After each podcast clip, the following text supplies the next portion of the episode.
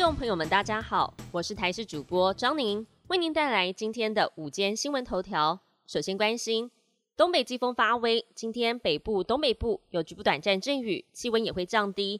今天清晨，本岛最低温出现在台北市南港，只有十九点一度。北台湾一整天都是湿凉的天气形态，高温落在二十二到二十三度。另外，气象署上午也针对四个县市发布大雨特报。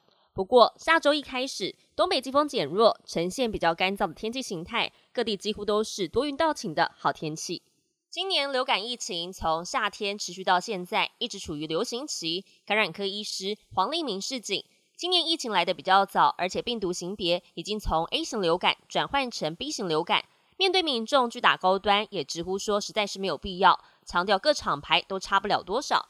最好在十月底之前就把流感疫苗打完六百万剂，才能形成群体免疫。要是等到年底才打完疫苗，恐怕会太迟。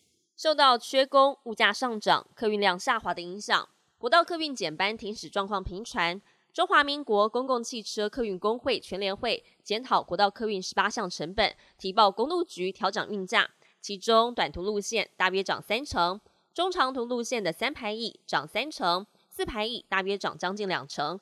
公路局表示，预计先初审，再送审议委员会、交通部，涨幅以及是否转嫁到票价还有待讨论。国际焦点要带您关心的，自从巴勒斯坦激进组织哈马斯十月七号突袭以色列以来，双方死亡人数超过了五千人。经过将近两周的冲突之后，终于有正面的消息传来。加萨哈马斯集团在今天指出，所属武装侧翼已经释放两名美国人质，以色列已经证实。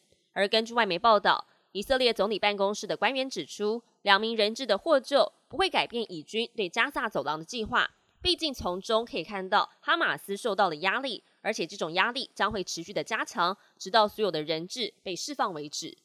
以巴冲突导致危险情势，埃及周六举办和平峰会，邀请多国领导人及重要人士出席。目前已经确认出席的有卡达、土耳其、希腊、约旦。阿拉伯联合大公国、巴林、科威特等国家领导人，另外巴勒斯坦领导人、联合国秘书长、阿拉伯联盟秘书长，还有日本外务大臣上川洋子也将出席峰会。